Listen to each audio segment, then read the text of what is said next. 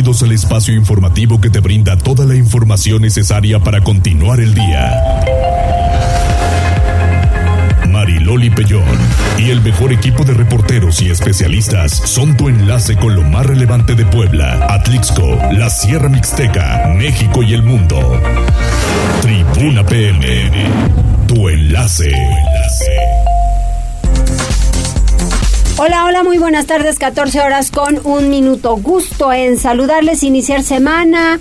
Nos vamos ya al abril, ya se nos va a terminar marzo, cinco días nos quedan. Hola Tomás, ¿cómo estás? ¿Todo en orden? ¿Todo bien? ¿Qué onda, Jazz? ¿Qué tal, Oli? Excelente ¿Cómo tarde. estás, carita de arroz? Hoy sí me saludaste muy temprano. Como siempre, bolita de arroz, así es mi saludo. ya el último lunes del mes. Último lunes de mes, no se repite, entonces Ya, disfrútalo, gócelo, participe y así esto es muy lindo. Vamos con, ay, tengan mucho cuidado, hay accidentes. Ahora que venía para acá, uno más en Rosendo Márquez, porque ahí en esa zona donde hubo el accidente no hay semáforo y ya sabes, se pasan a todo lo que da, pero hay topes. Váyanse con cuidado, por piedad, de verdad. Tenemos líneas telefónicas 242-1312, 2223-903810, en redes sociales arroba noticias tribuna, arroba mariloli pellón y además jazz. a través de Twitter y Facebook en las páginas de Tribuna Noticias, Tribuna Vigila, Código Rojo, La Magnífica y La Magnífica eh, 999 de Atlixco. Ahí nos puede mandar su saludito o también lo que va a comer, ¿por qué no? Eso, rico, pues, pues, empezando una nieve, hijo. Una, Qué calor. una nieve con un refresco de cola. Por No, favor. ahorita. Ah, no, no, el, el, el refresco ahí sí no le entro. No le entro de por sí, pero bueno, pues así vamos. Déjame con- guardar las cosas en el congelador, ya te iba a invitar una. Ay, ay, ay, bueno, fuera, por lo menos la nieve que me refresque, que me refresque. Vámonos a las tendencias. Tribuna PM presenta Tendencias. Adelante, Jazz. Muchas eh, gracias Loli. Fíjate que empezamos con esta noticia que hay que decirlo fue tendencia a través eh, de todas las redes sociales este fin de semana y que a muchos nos hubiera gustado que pues fuera una broma como a veces ocurría, tantas veces eh, pasó. Lamentablemente eh, Javier López Chabelo, célebre actor y comediante mexicano, bueno, no hay que decirlo, nació en Estados Unidos, pero Así es. pero más mexicano que otra cosa. Murió a los 88 años. La noticia fue dada a conocer por eh, sus familiares muy temprano eh, el sábado y de repente no te quiero contar cuánto, cuántas personas, cuántos eh, niños, bueno, cuántas, cuántas personas que crecimos con los programas de Chabelo. Sí, pues eh, quieras o no, pues nos pegó la noticia de la muerte del gran eh, Chabelo. Eh, la causa, eh, bueno, el motivo de su muerte fue un choque séptico, así lo dio a conocer también eh, su hijo Javier López Miranda por la tarde del mismo sábado en una conferencia de prensa. Y también hay que decirlo, los restos del gran Javier López fueron incinerados. La familia quiso hacer todo muy en privado, no quiso que se hiciera algún eh, pues algún homenaje. Así fue los últimos minutos de reservados, ¿no Javier se te López hizo? Chabelo. Sí, yo creo que con Sí. algo o con alguien están sentidos porque si no hubieran abierto el tema a hacer homenajes y luego luego, ¿no? Para que la gente también visitara por lo menos en la funeraria a Chabelo. sí, porque hay que decirlo, ah, pues es un grande de la televisión eh, mexicana. Desde luego. Eh, es, es tan grande y yo creo que de igual importancia que hace algunas semanas murió don Ignacio López Tarso, que Ujú. tuvo su homenaje en el Palacio de Bellas Artes. Yo creo que también la gente hubiera asistido y no te cuento cuántas personas no hubieran Sí. querido estar.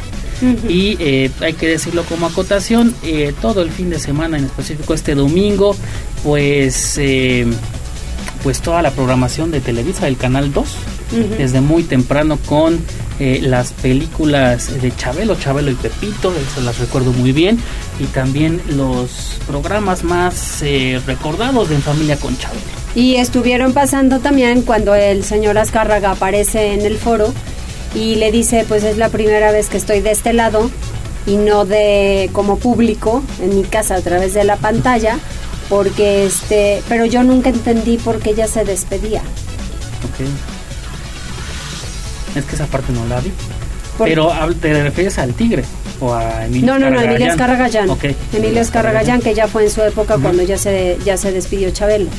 Entonces, este, a mí sí se me hizo, te digo, muy, muy extraño, pero al final también creo que este no sé si está en sentidos o algo por el estilo, que nunca se le hizo el homenaje que algunos eh, pues pedimos siempre, ¿no? A los grandes. Y también ya para terminar este tema, eh, Chabelo siempre eh, decía que veía con gusto y le daba risa sus memes o todos los lo, que podía salir en redes lo que podía salir en redes con eh, pues con su imagen no sí sí sí sí sí sí. Pero ahí está será recordado siempre el gran Chávez. Siempre así es. Así es y ya cerramos con otro tema lamentable. Fíjate que hay al menos tres eh, menores eh, muertos por un, por un tiroteo en un colegio de Estados Unidos.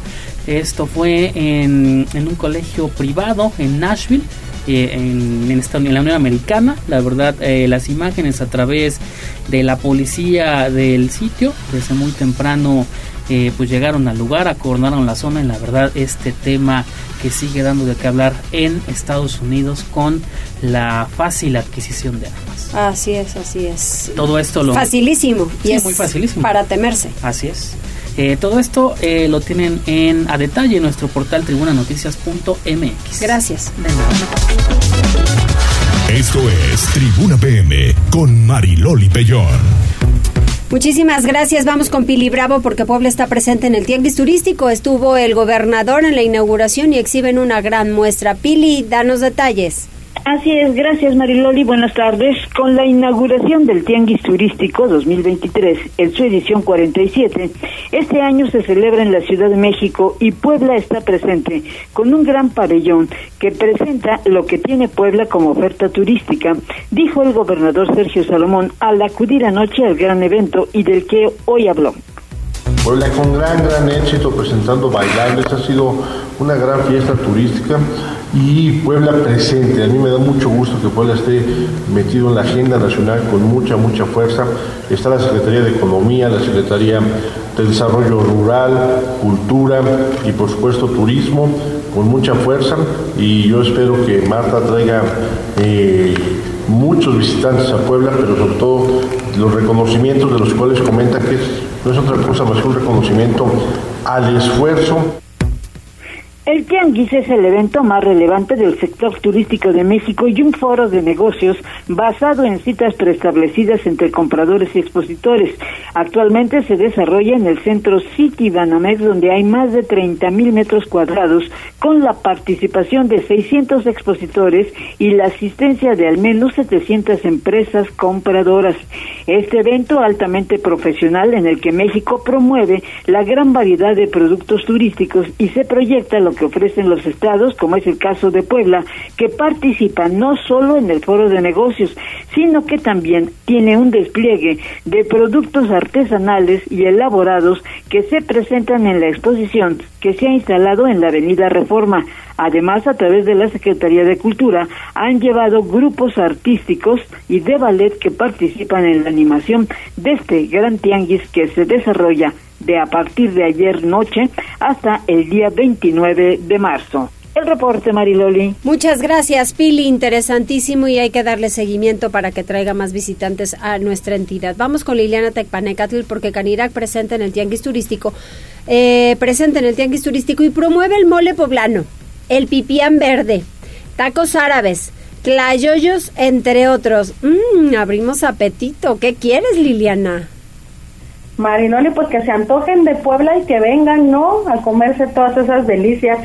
Fíjate que a invitación del gobierno estatal, la Cámara Nacional de la Industria de Restaurantes y Alimentos Condimentados, la Canidad Capítulo Puebla, forma parte de la delegación que representa a la entidad en el Tianguis Turístico 2023 y que se desarrolla en la Ciudad de México. Carlos Asomosa Alacio, presidente del organismo, reconoció al gobernador Sergio Salomón Céspedes Peregrina por incluir al sector privado en este encuentro de talla internacional, en donde los restauranteros podrán exhibir la vasta riqueza gastronómica de la entidad. Los asistentes al Tianguis Turístico que pasen por el pabellón del Estado de Puebla podrán disfrutar de una degustación de mole poblano, pipián verde, tacos árabes, layoyos, sidra de hueco, cingo, rompope, pasita y dulces típicos como tortitas de Santa Clara y camotes. Escuchemos lo que decía el presidente de Canidad. Agradezco al gobernador Sergio Salomón Céspedes y a la secretaria Marta Ornelas la invitación. Canirac viene a sumar y viene a promover la gastronomía del estado y bueno, venimos con lo más representativo que es el mole poblano, eh, enchiladas de pipián, traemos también las yoyos de Tlatlauquitepec, algunos platones de dulces típicos poblanos y bebidas que son sidra, pasita y rompope. Asomos a la ciudad destacó el esfuerzo del gobierno de Puebla por incursionar en este evento en el que habrá presencia de más de 600 empresas expositoras y en el que se pronostican más de 40 mil citas de negocios a nivel nacional e insistió en que el sector restaurantero está dispuesto a trabajar de la mano con los tres órdenes de gobierno con la finalidad de continuar con la creación de empleos formales, la atracción de nuevas inversiones y el crecimiento económico. Este es el reporte, Marilón. Ay, pues delicioso. A mí ahorita, ahorita, si me dices que se te antojó, pues yo la verdad le entraba al mole poblano con arroz rojo o blanco, da igual. Sí, a mí se me antojó el pipián, y un taco árabe que nunca se desprecia. Eso, así es. Gracias, Liliana. Buenas tardes. Buenas tardes y una agüita natural para compensar. Vamos con Pili Bravo porque mañana habrá suspensión de clases por la elección magisterial de 100.000 trabajadores de la educación. Van a elegir nuevos dirigentes de las secciones 23 51. Ojalá que sea un proceso tranquilo, Pili. Sí, porque ya ves cómo se ha dado en otros años en donde, bueno, pues se dan hasta con las sillas. Y bueno, pues espera que mañana, es decir, por lo pronto mañana no habrá clases en las escuelas de todo el estado, tanto federales como del estado, debido a que la Secretaría de Educación Pública concedió permiso para que los maestros puedan acudir a realizar su votación en más de 400 casillas que habrán de instalar las comisiones de vigilancia electoral de las secciones, eh, tanto 23 como 51. Y bueno, pues prácticamente todo está listo para que se lleve a cabo este proceso. Por eso el gobernador del estado, Sergio Salomón, pues hizo un llamado para que ojalá esta elección se desarrolle en orden, en paz y en tranquilidad. Esto dijo.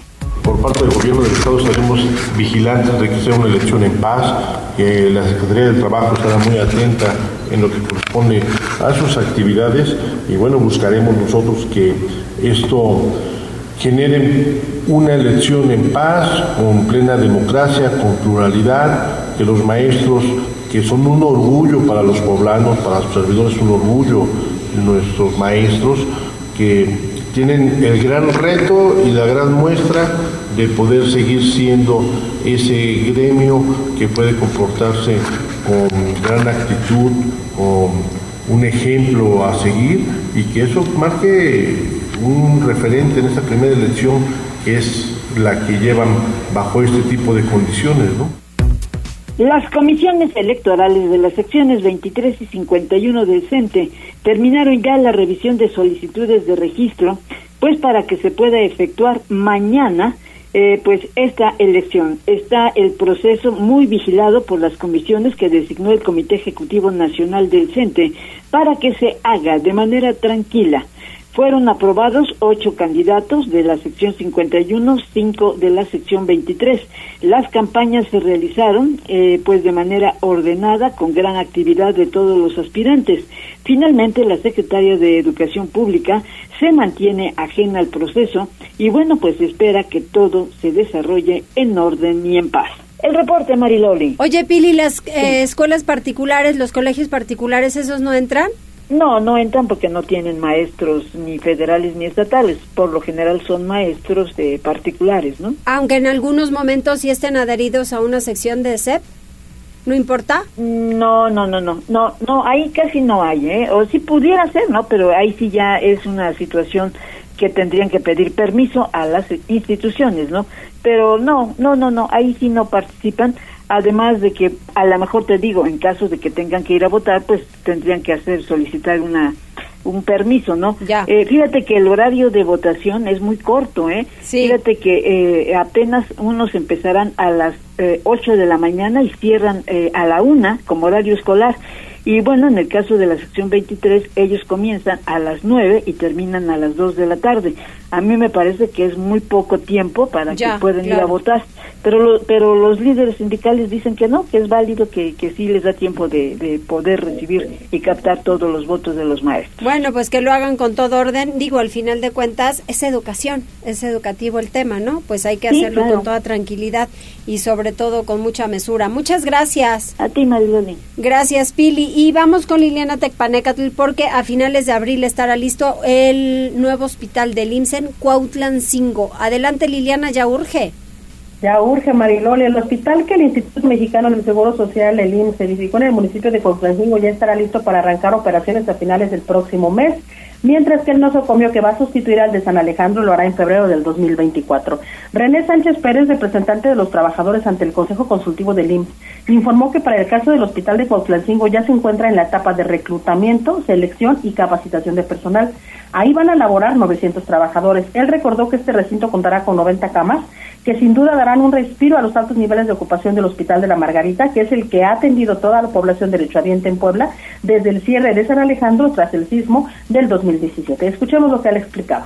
Eh, les repito, es un hospital de 90 camas y van a laborar aproximadamente 900 trabajadores. ¿Qué, en qué va? Eh, precisamente en que la última parte es el, eh, la capacitación y el reclutamiento del personal que está por concluirse ya y se espera que a finales del mes de abril este hospital, el de Conflancingo, ya esté iniciando operaciones y ya esté atendiendo a nuestros compañeros trabajadores de derechohabientes. Entonces, ese es el más, el más próximo con el cual ya vamos a poder Eh, Sobre este último, de San Alejandro, pues él informó que la Secretaría de Defensa Nacional, la Sedena, ya es la encargada de realizar la obra que se desarrollará en el mismo lugar donde se ubicaba el hospital. Él comentó que luego de varios estudios técnicos, finalmente se decidió retirar también la cimentación, por lo que el edificio se ha iniciado de ceros.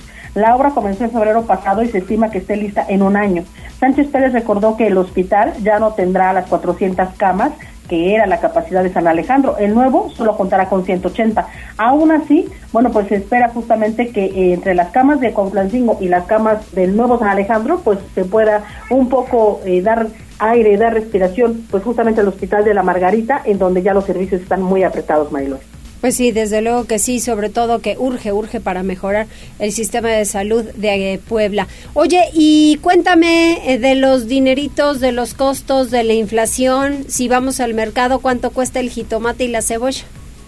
Híjole, Mayroli, bueno, pues hay altas y bajas como cada semana, en este caso, pues algunos productos que son básicos, tuvieron alzas y esa es una situación que preocupa sobre todo a quienes se encargan de administrar el gasto en el hogar.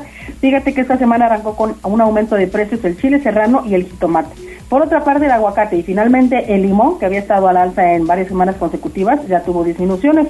Esto de acuerdo a los datos del Sistema Nacional de Información e Integración de los Mercados de la Secretaría de Economía Federal.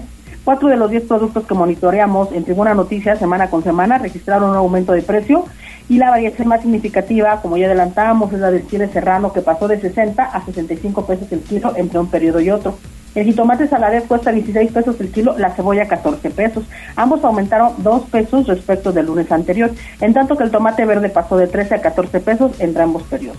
Para el caso del aguacate Hass de primera, la semana pasada el kilogramo se comercializó en 40 pesos, este lunes se vende en 35 y se trata del producto con la baja más significativa. Le siguen el brócoli que pasó de 18 a 16 pesos el kilo y el precio del limón sin semilla que cuesta 20 pesos el kilo también bajó porque la semana pasada costó 22 pesos. El chayote sin espinas bajó un peso, se comercializa en 14 pesos el kilo, en tanto que la calabacita italiana se mantiene sin variaciones, cuesta 16 pesos el kilogramo. La papa también conserva el precio de la semana pasada al comercializarse en 18 pesos. Y recordarles que la encuesta del SNIM se levanta cada día directamente en los principales mercados de la entidad, eh, de cada entidad, y en el caso de Puebla se toma como referencia la central de abasto. Mariloli, es la información. Pues la verdad es que bastante caros, ¿no? Y mira, jitomate y cebolla son dos de los productos que utilizamos diario. Sí, sí, no hay manera ahí como le haces. La verdad es que, como yo decía, es un, básico, un fundamental y la verdad es que ese tipo de cosas es la que preocupa. Por lo menos el limón, que también es casi con todo, pues ya, ya tuvo una disminución que también había subido bastante y pues ahí vamos, unos suben, otros bajan, más o menos haciendo milagros las mamás. Haciendo milagros, sí, desde luego que sí, porque estos dos productos en sopa, en ensalada, en lo que tú gustes si quieras, para todo utilizas la cebolla y el jitomatito también tan rico y fresco. Así es, Mariloria, ponerle buena cara al mal tiempo. Ay, sí, caramba. Gracias, Liliana. Buenas tardes. Vamos contigo, ¿quiénes están conectados? Eh, mira, a través de Twitter, Pablo Flores nos comparte un video que está bastante eh, bueno en la información que tiene, no por mm. el hecho, pero mm. mira, te voy a contar.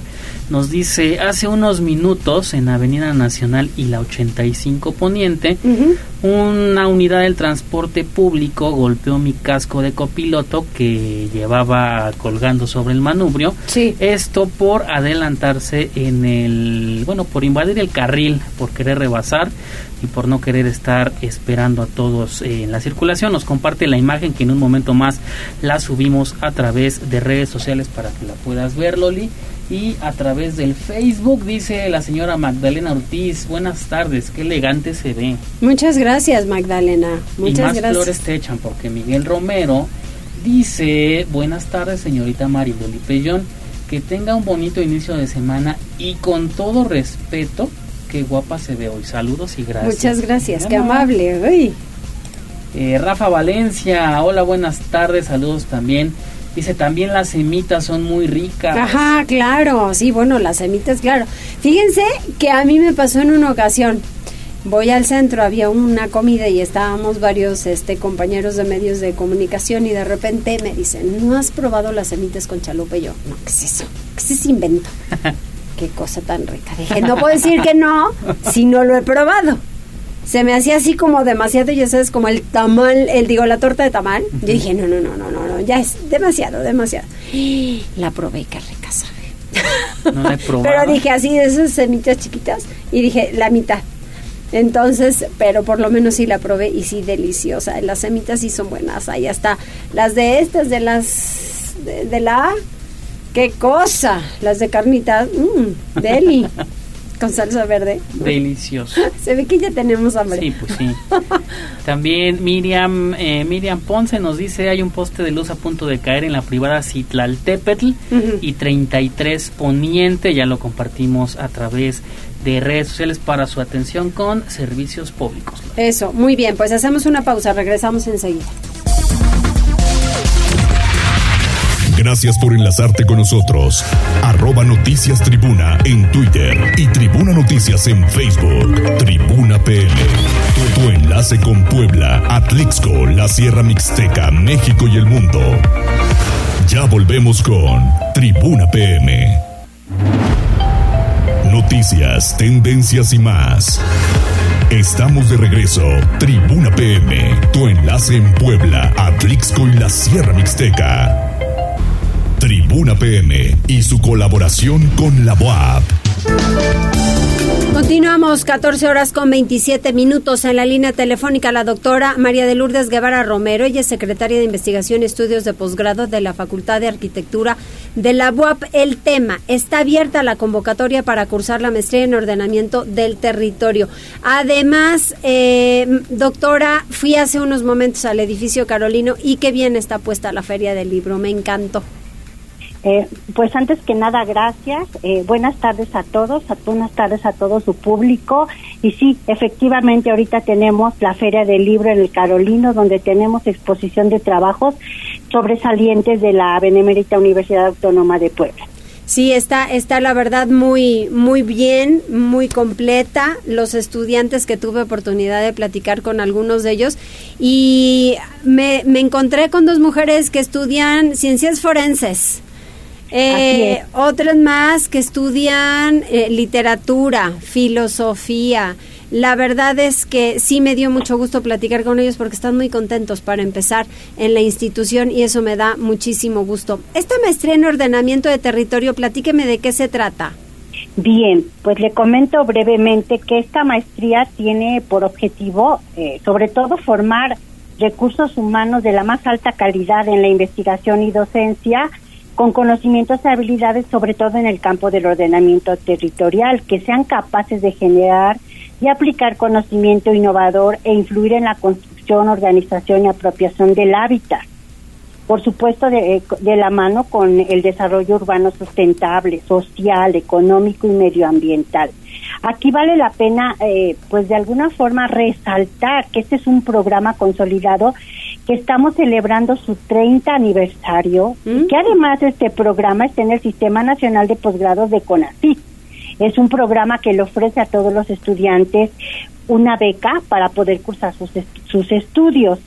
algo que también me gustaría como resaltar es que el perfil de egreso de todos los estudiantes que ingresan a esta maestría es contar con una sólida formación, no solo teórica y empírica en el campo del ordenamiento, sino además que puedan ayudar a resolver problemas o situaciones territoriales actuales eh, de la mano con la, pues, la participación social. Una característica que tiene esta maestría es que se trata de incidir en problemas reales, que dejemos atrás las, pues de alguna forma todas esas tesis eh, utópicas y que tratemos realmente de incidir.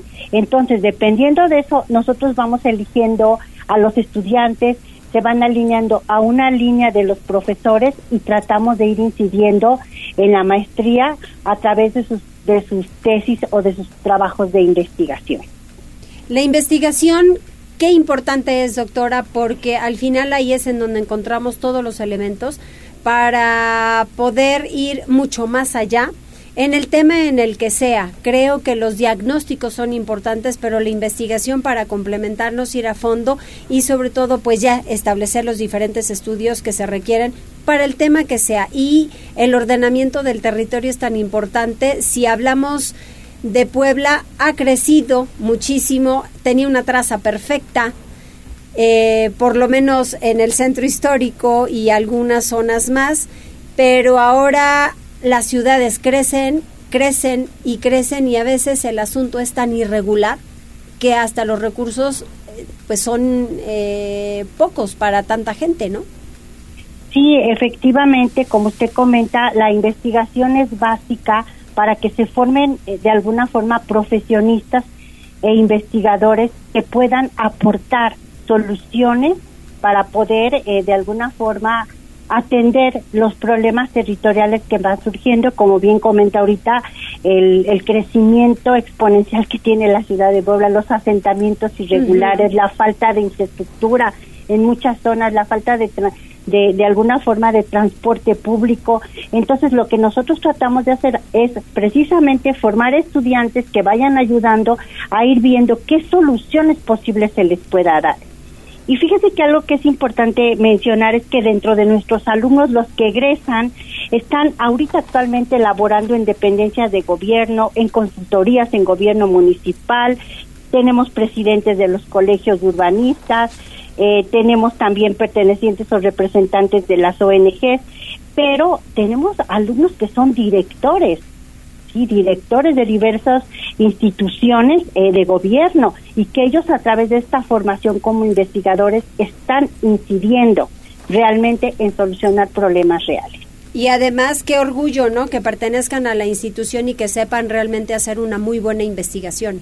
Definitivamente, eh, cuando regresan nuestros estudiantes, que ahora, bueno, son, son maestros o, o, son doctores, porque también tenemos egresados del doctorado, y nos dicen es que realmente ustedes nos sembraron la semillita de cómo poder incidir en el territorio y ahora lo estamos plasmando en nuestro trabajo diario. Sí, no hay, no hay de verdad como el, el, poder hacer buena investigación con los buenos diagnósticos y para mí el diagnóstico es un punto de partida importante, ya sea en la salud, ya sea en el tema que sea, en el rubro que sea, pero sobre todo de la mano de especialistas que sí sepan, eh, tengo el diagnóstico, hacia dónde voy, con qué recursos puedo contar o qué recursos puedo pedir para poder arreglar o para poder avanzar tal situación. Eh, definitivamente, lo ha comentado bien. Si yo tengo un buen diagnóstico, puedo saber qué solución puedo dar, qué solución pertinente. Y ahora lo que nosotros estamos tratando de hacer en las soluciones es definitivamente integrar a los habitantes, donde los habitantes desde su percepción nos digan qué les falta, qué tienen, qué les preocupa y vayamos buscando soluciones conjuntas a través de esta participación social. Así es, así es. ¿Qué podemos hacer para la maestría? Pues la convocatoria está abierta en este momento, la pueden buscar en www.begua.mx en el área de oferta de posgrado, está abierta, esta, esta, esta convocatoria va por etapas. Sí. Eh, ahí tienen el perfil que se necesita. Realmente yo siento que es una una maestría muy abierta a, diferentes eh, licenciaturas o perfiles de, de, alumnos, donde estos puedan de alguna forma tratar de explorar lo que es el territorio. Y bien, como le comentaba, eh, ya nosotros tenemos abierta la, la convocatoria. Esta, de alguna forma, la, la, primera etapa se cierra el 31 de, de marzo, donde se están integrando este, expedientes y se revisan los perfiles de los estudiantes y después eh, viene la entrevista particular para ver qué es lo que ellos quieren hacer y cómo poder solucionar. Ahí se hace un propedéutico, después se seleccionan a, los perfiles más altos y ellos son los que ingresan a la maestría.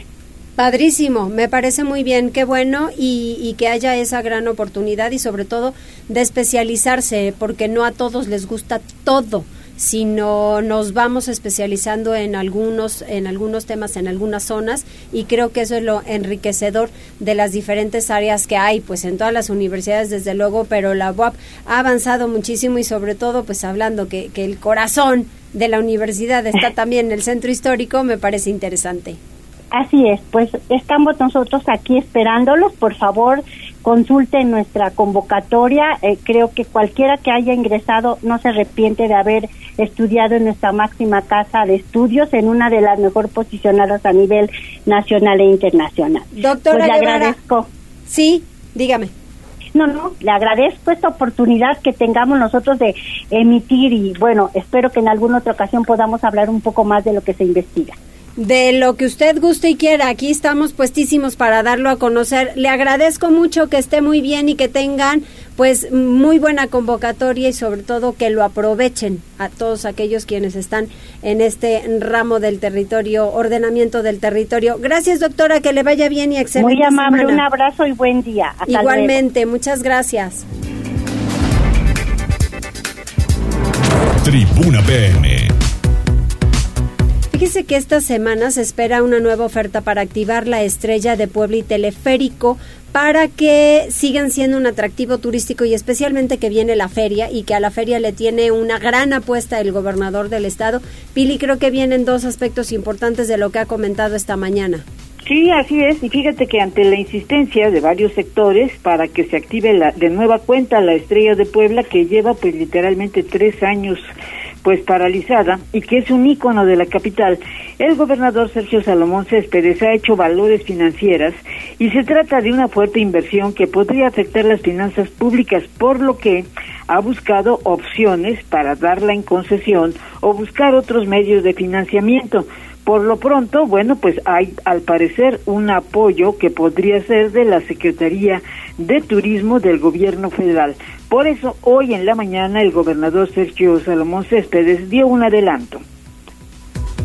Viene una segunda propuesta para análisis y revisión de lo que se tiene que hacer con la estrella. Ya tenemos una postura en firme, ya hubo una primera análisis y revisión, se explora el tema de la concesión y con la propuesta del jueves que viene por parte de la recomendación que nos hacen la Secretaría a nivel federal y habrá la posibilidad de poder estar analizando una segunda opción para ver si el Estado tiene la capacidad y es conveniente que se pueda tener esa este, reparación por parte del Estado y el mismo funcionamiento de las manos del Estado. Y bueno, pues también esa oferta incluye al teleférico, pues que requiere de mantenimiento. Ese simplemente es mantenimiento. La estrella de Puebla sí requiere pues de nuevas piezas que son de importación muy caras, tanto suizas como alemanas, y que sí se requiere una fuerte inversión. Por eso, pues no se descarta la posibilidad de que sea el gobierno federal que de veras pueda ayudar al gobierno del estado o bien buscar una concesión, pues para que la puedan activar el reporte, Mariloli. Muchas gracias. Y yo creo que sí, Pili, porque al final veo que mucha gente cuando va a esa zona dicen, ay, ojalá vuelva a funcionar y de repente la ven como que da una vuelta y así, ya sabes, a forma lenta, porque siempre fue así, pero dicen, ay, ojalá volviera a activarse, ¿no? pues sí, activarse y sobre todo que vuelvan a, subir a esa zona. Yo creo que sí, esperemos. Sí, sí, yo creo que sí. Además te digo, es eh, pues mucho interés de todos los sectores, ¿no? En que se active esto, porque se ha vuelto también un ícono, ¿no? Sí. Un ícono como, como parte de la promoción de Puebla está la, la estrella, ¿no? Exacto. Entonces yo creo que sí, sí es conveniente. Es una referencia. Gracias, Pili. A ti, Mariloli. Vamos con Gisela porque contempla el presidente municipal la regularización de los fierro viejeros. ¿Qué es eso, Gise? Mariloli, te saludo con mucho gusto, igual que a nuestros amigos del auditorio, y seguramente todos los hemos escuchado. Son aquellos que andan en camionetas con un audio que eh, avisa a la gente que se compran colchones, también tambores, refrigeradores, estufas, lavadoras y cualquier cosa de fierro viejo. Por ello, el alcalde Eduardo Rivera Pérez dio a conocer que analizarán la posibilidad de regularizar a estos vendedores callejeros. En entrevista, el edil refirió que no habían valorado la probabilidad de regularizar a los fierro viejeros de la capital poblana, mismos que por asiduidad han pasado a formar parte de la cultura popular del país. Y por ello dijo que debido a que existen un gran número de compradores de dichos productos a domicilio, durante los próximos días estudiarán la posibilidad de regularizarlos. El reporte. Muchas gracias. Pues sí, la de se compran, esos son, ¿no? Justamente, Mariloli, ellos son, no se habían contemplado pues regularizarlos para que también le entren con las cuotas al, ante el gobierno municipal y por ello pues se analizará la posibilidad de regularizarlos. Porque Oye, no solamente que te pagan, te pagan baratísimo lo que les estás dando, baratísimo. Baratísimo, A en una ocasión, no sé si creo que una plancha o algo así, 10 pesos. Yo dije, ya, ni la muela. ¿Cómo? Mariloli, una estufa en 15 pesos. ¡Eh! Justamente una estufa en 15 pesos, un colchón 5 pues pesos. de la licuadora.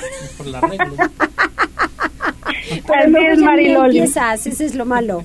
Bueno, muy bien. Muchas gracias. Buena tarde. Igualmente, bueno, a decir verdad, en la pandemia, cuando estábamos en, en casas transmitiendo, hasta a nivel nacional, pues yo creo que tenían alguna ventana abierta y demás, y escuchabas a lo lejos, se compran, y hacían hasta burla los conductores de, ya pasó el que te quiere comprar. Aprovechando que dices ese, ese audio, Cristina Pacheco tenía un programa en Canal 22, si no estoy mal, no sé si es 22 o el 11, pero tiene la historia pero es no tiene desprecio, es la historia de quién eh, canta, bueno, no es canta, de quién habla, de quién hizo ese audio.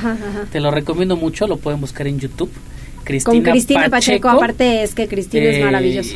Eh, la historia completa. Para entrevistar es muy buena Cristina. Ok, va, lo vamos a buscar. Hay que saber el origen de las cosas. vamos con David, porque un hombre, esto me está llamando mucho la atención, un hombre pierde la vida al interior de su camioneta frente al teatro principal. ¿Qué pasó, David?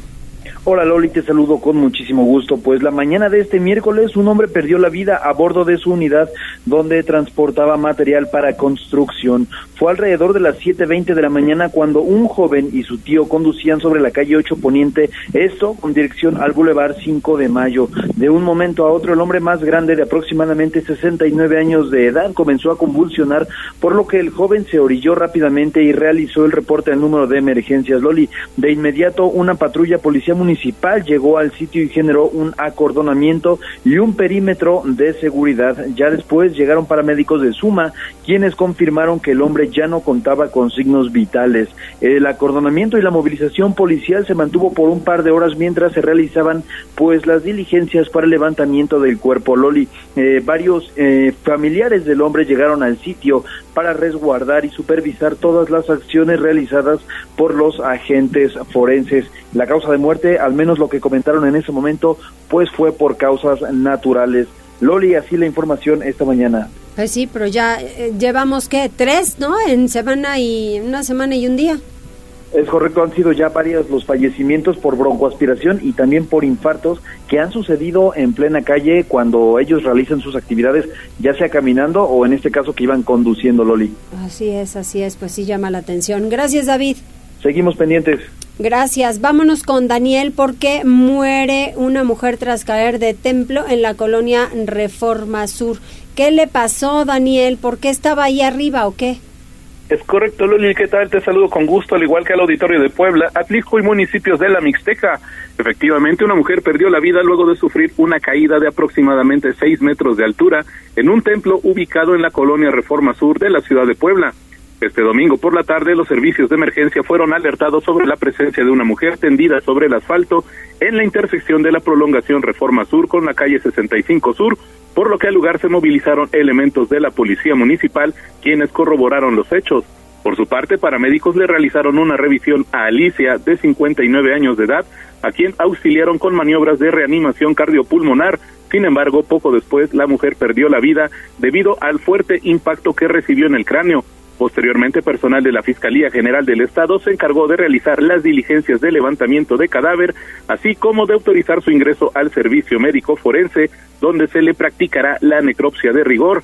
Hasta el momento se desconoce el origen de la caída, ya que una versión apuntó a que se trató de un hecho ilícito, mientras que otra hipótesis indicó que la mujer decidió darle fin a su vida. Las investigaciones ya se encuentran en proceso. La información, Loli. Pues ojalá sepamos qué es lo que sucedió, ¿no? Realmente, porque las estadísticas son diferentes, ¿eh? Que sume como suicidio a que, pues, por algún accidente. Claro, son hechos real, diametralmente opuestos y ojalá que se pueda esclarecer a la brevedad. Ojalá. Gracias, Daniel. Seguimos pendientes, Loli. Buen día. Buen día. Y regresamos con Gisela porque advierte el presidente municipal a Gandayas que se van a derribar construcciones ilegales. Por ejemplo. Mariloli, pues eh, hay algunos habitantes de bosques de San Sebastián que denunciaron que una vecina amplió su hogar utilizando un cuarto del parque público que se encontraba afuera de él y por ello el presidente municipal de Puebla, Eduardo Rivera Pérez, aseveró que no permitirá actitudes gandallas de personas que se apropian del espacio público y por ello dio a conocer que intervendrán para quitar y hasta derribar construcciones establecidas fuera de la ley. Fue después de este caso, Mariloli, en donde el presidente municipal, Eduardo Rivera Pérez, dejó en claro que no tolerarán actitudes fuera del respeto a la ley y se tendrá que corregir. Insistió en que en la capital poblana pues se perdió la cultura del respeto y el orden y por ello dijo que deberán proceder para predicar con el ejemplo respecto al respeto a la, a la norma y también la ley y a los mismos habitantes. Rivera Pérez pidió a las y los poblanos acercarse a la Secretaría de Desarrollo Urbano o comunicarse al número 072 para denunciar este tipo de prácticas y dar seguimiento a estos comportamientos que no son adecuados, una vez que señaló que como autoridad deberán actuar porque los eligieron precisamente para hacer cumplir la ley y la norma. El reporte Mariloli. Pues sí, hombre, al final de cuentas eh, hay unos que ahora ya me enseñó Jazz, una señora que no se midió, quita la banqueta y lo toma para un, un cuarto, por favor, de verdad, es que eso sí es total gandalla. Sí, Mariloli, y pues este caso que ha sonado también mucho de habitantes de bosques de San Sebastián, pues a una señora se le hizo muy fácil vivir junto a un parque y decir, pues me tomo un cuartito del parque, nadie se va a dar cuenta. Y bueno, pues hizo es el jardín de mi casa, pero dime tú de parte de quién. Justamente por ello el alcalde el alcalde ya advirtió que se procederá y pues no llegarán avisando Mariloli derribarán esas construcciones porque pues son agandalles. Exactamente, solo que tengan cuidado que no haya personas adentro. Sí, Mariloli, todo también conforme a la ley y también cuidando la integridad de todas las personas. Exactamente, así es. Bueno, ya sabe, hay gente para todo. Gracias, Gise. Buenas tardes, Mariloli. Buenas tardes. ¿Tenemos más comentarios, señorito? Así es, dice Rodrigo Martínez. Buenas tardes, ya llegando a escuchar las noticias. Como todos los días, Franja de Metal. Buenas tardes, Mariloli, y a todos en cabina. Otro más que se nos va, que en paz descanse, Chabelo. Saludos a todos a través de WhatsApp, la terminación 8597 nos comparte fotos y dice que hay un choque entre un camión de basura y un auto compacto en la 25 Poniente y la 33 Sur. Incluso nos comparte el video que con mucho gusto lo difundimos en redes sociales. Sí, eso es todo. Eso es todo por el momento. Muy bien, vamos a hacer una pausa, regresamos enseguida. Hay que hablar de Atlisco, que nos ofrecen allá. Volvemos. Gracias por enlazarte con nosotros. Arroba Noticias Tribuna en Twitter y Tribuna Noticias en Facebook. Tribuna PM. Tu, tu enlace con Puebla, Atlixco, la Sierra Mixteca, México y el mundo. Ya volvemos con Tribuna PM. Noticias, tendencias y más. Estamos de regreso. Tribuna PM, tu enlace en Puebla, Atlixco y la Sierra Mixteca. Desde Atlixco, nuestra corresponsal Jessica Ayala está lista con la información. Adelante, querida Jessica. ¿Qué tal, Loli? Muy buenas tardes y muy buenas tardes a todos nuestros amigos que nos están escuchando. Te voy a comentar esta nota informativa que la verdad está causando pues bastante indignación con respecto a los vecinos que viven en un fraccionamiento que se ubica en San Juan Tianguismanalco, porque este fraccionamiento en Buena Vista desde hace más de tres meses que no tiene recolección de basura y bueno, esto está creando un problema ya de salud para los más de 250 vecinos que se encuentran en este lugar. Ellos aseguran que el ayuntamiento les ha cobrado todo el servicio de manera anual, pero no acude el camión recolector a llevarse todos sus desechos.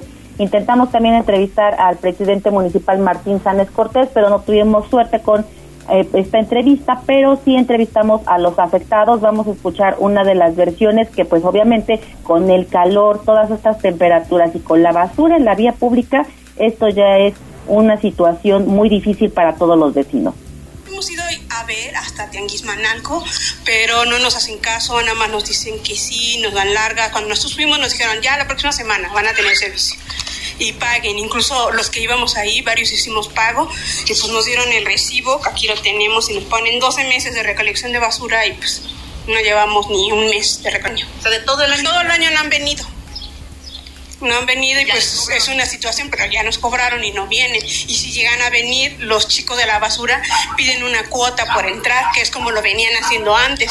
Y se le hizo saber eso al ayuntamiento de, de Tenguismanalco, pero parece que hicieron caso omiso o, se molestaron porque denunciamos que habían esas anomalías de que nos pedían una cuota aquí para que ellos pudieran entrar. Nos están cobrando el el predial y también la basura. El año pasado le cobraron lo mismo, igual a unos les cobraron y a otros no. Para cuando yo fui a pagar, me dijo el chico que me atendió, ¿sabes qué? No te puedo cobrar porque hay un lío muy gordo con ustedes. Dice, es un problema de muy arriba. Dice, yo tengo instrucciones de muy arriba, dice, de no recibirles ningún cobro. Dice, no te puedo cobrar, pero si iba alguien más, a unos sí les cobran y a otros no. Para mí me dijeron que era un tema personal que ellos traían con el fraccionamiento.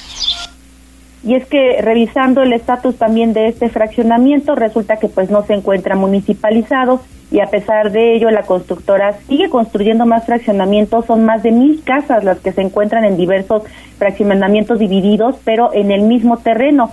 Es una parte también de la problemática que se vive aquí en esta zona porque pues son muchos los fraccionamientos que no están municipalizados, la gente no lo sabe y por ende también se compran pues muchos problemas, no solamente para ellos, sino también para las familias que vayan a vivir o que vayan a subrentar en este tipo de lugares. Así es que ese es el llamado también que se le hace a las autoridades porque están con un problema muy fuerte, con el calor como lo comentaba y con toda la basura en la vía pública, sí es una situación que no se puede pues vivir en este en este escenario.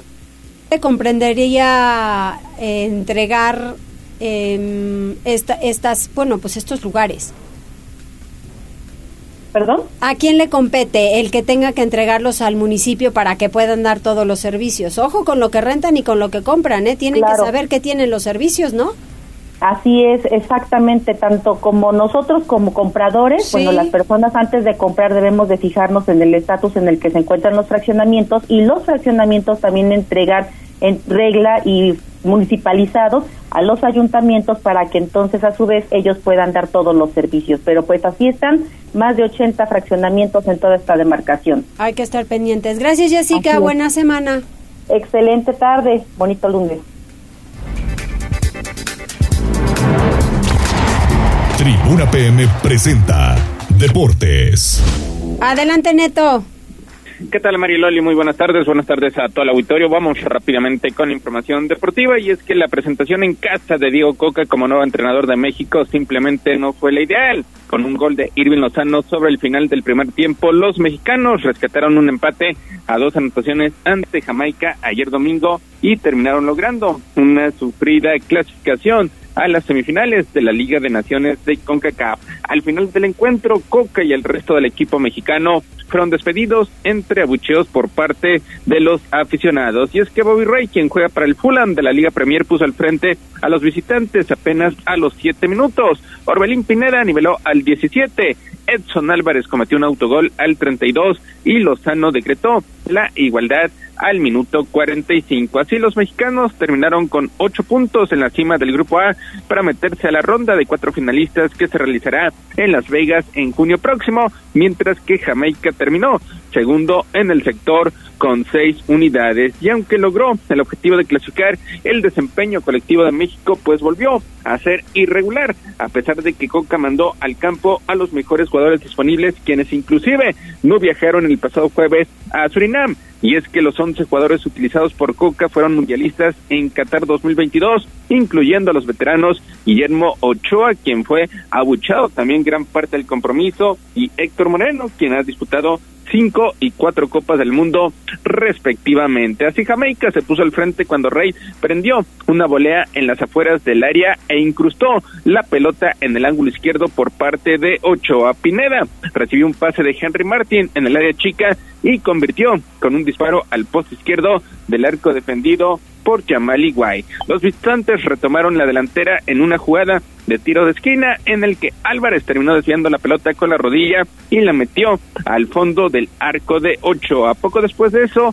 México eh, estaba eliminado y el encuentro se detuvo durante 18 minutos por una tormenta eléctrica. Y en la reanudación, Lozano estrelló un tiro al travesaño, pero terminó anotando al convertir un penal por el centro del arco, luego de que Henry Martin fuera derribado dentro del área por un zaguero caribeño. Y en la parte complementaria, el encuentro estuvo equilibrado y los jamaiquinos coquetearon con su tercer tanto al 57 con un remate de cabeza de Shamar Nicholson que fue rechazado con apuros por 8 a México. También estuvo cerca de ponerse al frente al 75 cuando Laines sacó un disparo desde fuera del área que se estrelló en el travesaño. Los mexicanos tuvieron una última oportunidad al 90 con un remate de Lozano que fue ligeramente desviado, pero simplemente no pasó a más y la selección pues terminó despidiéndose entre abucheos. Así, pues México tendrá tendrá que mejorar notablemente de cara a sus siguientes participaciones.